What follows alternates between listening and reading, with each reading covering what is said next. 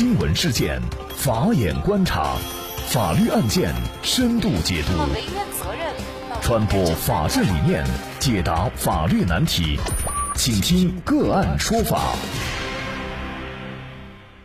大家好，感谢收听个案说法，我是方红。今天我们跟大家来聊这样一个话题：涉性侵鲍某某被驱逐出境十年不得来中国，女孩涉嫌犯罪。更多的经典案例解读，欢迎您关注“个案说法”微信公众号。九月十七号，最高人民法院公安部联合督导组通报鲍某某涉嫌性侵韩某某案调查情况。经过全面的深入调查，现有证据不能够证实鲍某某的行为构成性侵犯罪。二零二零年四月以来，媒体网络报道鲍某某性侵养女，引起了社会极大的关注。被告人鲍某某，男，一九七二年六月出生，离异，美国籍，原籍天津，具有中美两国律师资格。案发前是烟台杰瑞石油服务集团副总裁兼首席法务官，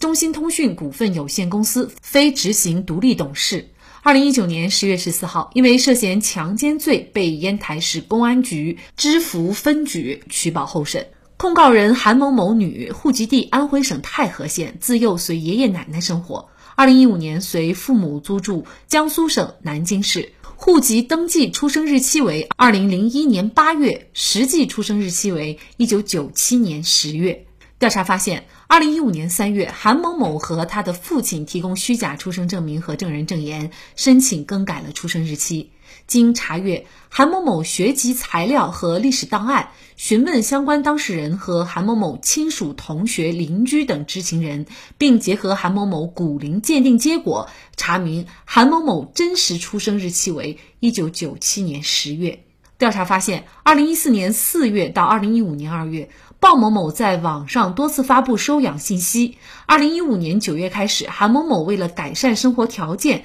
通过 QQ 等多次发布寻求收养信息，并与多人联系商谈收养事宜。韩某某在网上看到鲍某某发布的收养信息以后，主动和鲍某某联系。二零一五年十月十号，鲍某某到南京与韩某某及其母亲见面，两人以收养名义开始交往，并发展为两性关系。二零一九年六月，两人关系破裂。期间，两人实际共同居住生活一百五十多天，因感情等问题曾多次发生矛盾。在两人交往的过程当中，鲍某某不知道韩某某真实年龄，经向民政部门了解，两人不符合法定收养条件，没有办理收养手续，不存在收养关系。经深入调查，没有发现鲍某某违背韩某某的意志，采用暴力、胁迫或者是其他手段强行和韩某某发生性关系的证据。韩某某和鲍某某见面时已经满十八周岁，不属于法律特殊保护的未成年人。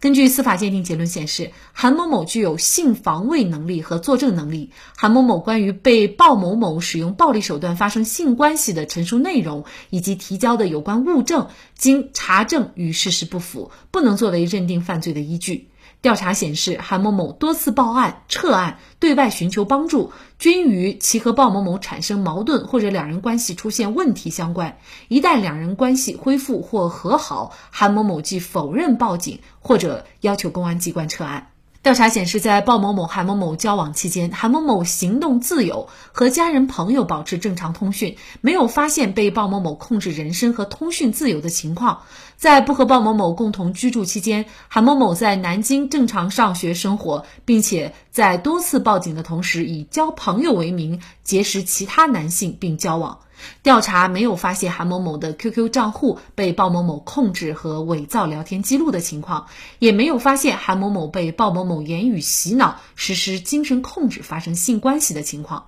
综合本案查证情况，鲍某某和韩某某存在同居行为和两性关系，但现有证据不能证实鲍某某违背韩某某的意志，采用暴力、胁迫或者其他手段强行与其发生性关系，也不能认定鲍某某的行为构成强奸罪。鲍某某明知其本人和韩某某的情况都不符合相关法律规定的收养和被收养条件，且在自认为韩某某是未成年人的情况下，仍以收养为名与韩某某交往，且与其发生性关系，严重违背社会伦理道德和公序良俗，应当受到社会谴责。调查中发现的鲍某某涉嫌违反律师职业管理有关法律法规情况，已移交司法行政部门依法处理。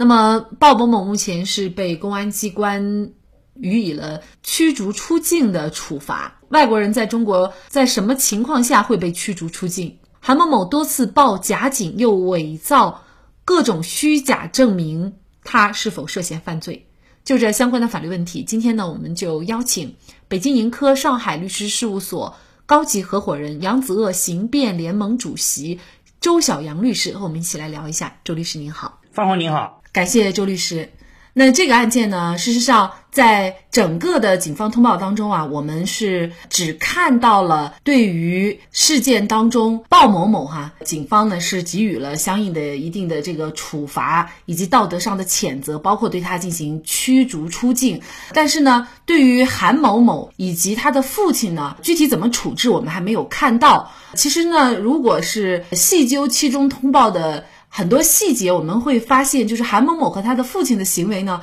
可能也会涉嫌违法。比如说，韩某某和他的父亲提供了虚假的出生证明和证人证言，然后呢，申请修改了这样的一个出生日期。那么，像他们这样的一个行为，是否涉嫌违法，甚至是犯罪了呢？那么，首先这个调查情况啊，我认为还是比较客观全面的。但是确实啊，像您说的，那么对于韩某某啊，包括他的父亲，当然甚至可能还涉及到他的母亲在里面，到底应该承担哪一些责任？那么首先，他们为什么要去把韩某某的年龄把他给变小了这个四岁？从韩某某去发布收养信息，讲他是为了改善生活条件。那么是不是到派出所去把年龄变小的时候，就是为了这样的目的呢？啊，是未成年，然后去给人家收养啊？他父亲母亲是否知道这个情况？那他父亲当然是跟他一块去提交了呃虚假的出生证明。那么他母亲在跟鲍某某、韩某某去抬的时候也在场啊。这个情况，我认为还是应该把它给挖的透一点，看看里面这到底是一个个案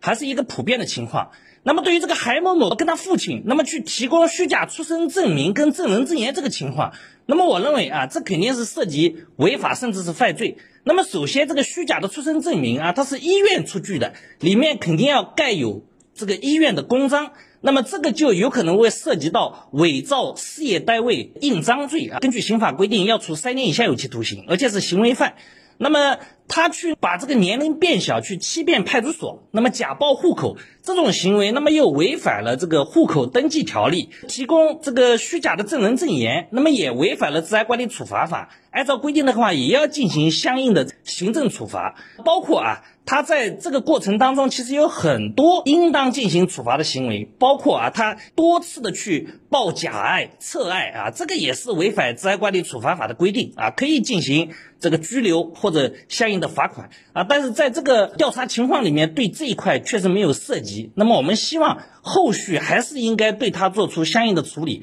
因为法律面前人人平等啊。如果说他去伪造一个。弱势群体的身份做掩护，然后大肆的去进行这样的诬告啊，呃，违法行为啊，而不做追究的话，我认为这个也是呃有非常不良的影响的。这个案件呢反转了。前两天呢，还有一个全民关注的案件也是反转了，就是呢，名为梁颖的这名女子呢，她也是发微博称自己被强奸了，引发了广大网友啊强烈的关注。那么九月五号晚上，梁颖就委托律师发布一则声明，说对象罗冠军呢并没有强奸自己，于是呢，她就向公众和罗冠军及其家人道歉。但是呢，在整个过程当中啊，罗冠军呢是被骂上了热搜，而且呢，他的个人的信息也被人肉，照片呢还被 P 上了强奸犯字样，自己和家人的电话也被打爆。应该说呢，他的工作生活，包括他的家人和同学，也都受到了很多的牵连，各种隐私信息全部曝光于网络。包括我们今天这个案件，这个韩某某啊，欺骗了我们大众。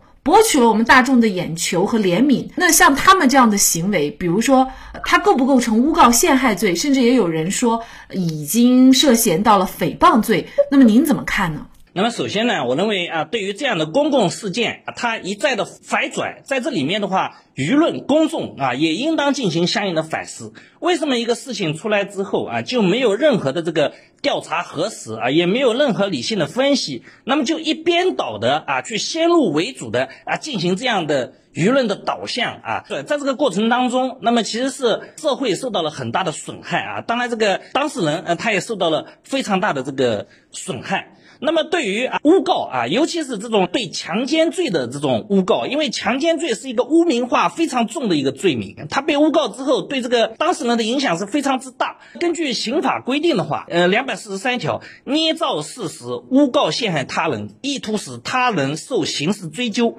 情节严重的，那么要处三年以下有期徒刑；造成严重后果的，要三到十年啊。也就是像他们这个行为，我认为当然是构成诬告陷害罪，但是呢，往往。这个强奸罪的一方女方啊，她是。代表弱势的一方，并且呢，尤其是现在女权运动啊风起云涌啊，像美国的这个米兔运动，像我们这边啊也有这样的这个倾向啊。当然，保护女权是非常重要，但是你也应该公平合理的处理。那么，如果该保护，一定要坚决的保护；但是如果它涉及到违法犯罪，也一定要进行相应的处理。这个案件当中啊，他会去伪造很多的东西啊，不仅仅是捏造事实。像这个韩某某的话，他还去伪造了物证啊，在这个情况说明里面也有，其实。性质是很严重的，那么尤其是造成啊舆论这么大的这个影响力啊，给那个当事人的名誉确实也造成了很大的损害啊。当然，这个鲍某某本身也不是好人，他也受到了应得的惩罚。但是对于这个呃去诬告的一方啊，这捏造事实的一方，那么确实他又有可能会构成诽谤罪。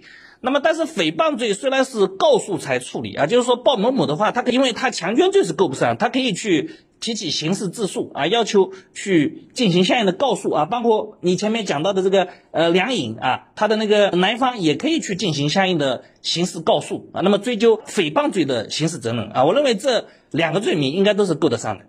那诬告陷害罪是一个自诉的还是公诉的罪名呢？诬告陷害罪是公诉案件啊，这个不需要被害人自己去提取，那么公安机关就应该进行刑事立案。呃，显然在通报当中，我们是没有看到，就是公安机关以要对韩某某和他的父亲提起公诉，要不要追责？那么我们也看后续会不会跟上。那另外呢，像刚才所说的就是梁颖的这个案件，那受害一方罗某某呢，他表示要放弃所有的刑事控告，但是呢，民事的。名誉权的诉讼是正常进行的，也就是说，梁颖的行为给他造成了严重的这种名誉权的损害。那么鲍某某也案件呢？可能也同样涉及到这个问题啊，就是在民事方面，韩某某要承担一个什么样的责任呢？在民事方面啊，不管是这个罗某某还是本来虽然是被驱逐出境的这个鲍某某啊，他的这个民事权利啊还是受法律保护的。那么他们可以向法院提起民事诉讼，要求这个损害他们名誉的一方啊进行赔礼道歉啊，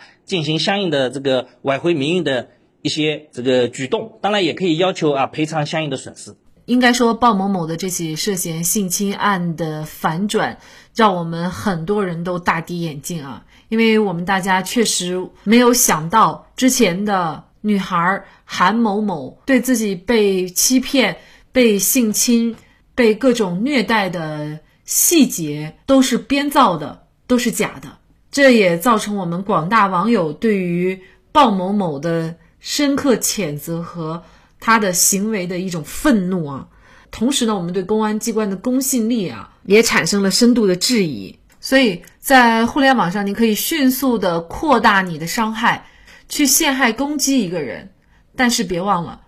法律是严肃的，这样的行为最终呢是要有法律严惩的。我们都善良的认为，作为一个女孩子，她不会用自己的贞洁。和清白去陷害某一个人，或者是博取网友的眼球，但是呢，这两个个案告诉我们，确实会有这样的情况。所以我们在针对各种各样扑面而来的信息的时候，我们的分辨能力以及信息的及时公开，才有助于我们去了解事实的真相。那么这个事件也再次说明啊，没有调查就没有发言权。就是互联网上出现的一些这个弱势群体的一些言论，其实尤其需要呃非常严谨的去审慎的去进行相应的观察。那么因为社会是非常复杂的，当然保护女性、保护未成年人啊是这个义不容辞的，但是也一定要。客观公正啊，平和理性啊，我认为这个是呃，作为互联网上的任何一个呃能够发表言论的，因为现在自媒体很发达，其实每个人都是媒体啊，应该审慎注意的这个一个义务。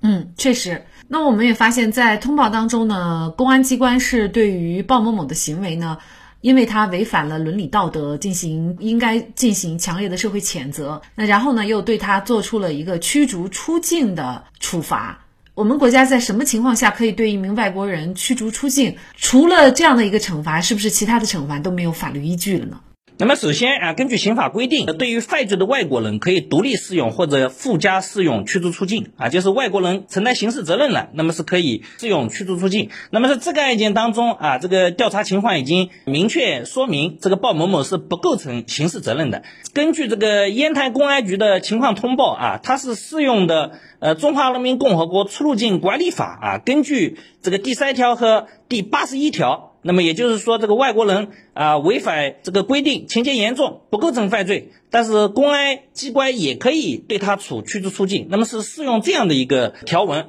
那么如果是被驱逐出境的外国人，那么自被驱逐出境之日起十年内啊是不准入境的。韩某某不仅仅欺骗了广大的网友，而且也浪费了大量的社会资源，消耗了大量的警力物力，同时也消费了我们的同情心。父亲的大力支持和帮助，让这个女孩目无法纪，更不知羞耻。身为父母，可以成就一个孩子，同样也可以毁灭一个孩子。无论对韩某某如何追责，扭曲的价值观不改变。即便拥有年轻和美貌的韩某某，仍然是无法得到救赎的。好，在这里再一次感谢北京盈科上海律师事务所高级合伙人、扬子鳄刑辩联盟主席周小阳律师。那么，大家如果想获得我们节目的图文资料，欢迎您关注“个案说法”的微信公众号，在历史消息当中就可以找到这期节目的全部图文资料。那么，大家在生活工作当中遇到一些法律问题呢，也欢迎大家向我们进行咨询。您可以添加幺五九七四八二七四六七这部手机号码的微信号，就可以找到我们。他们都非常的资深、专业和负责任。感谢您的收听，我们下期节目再见。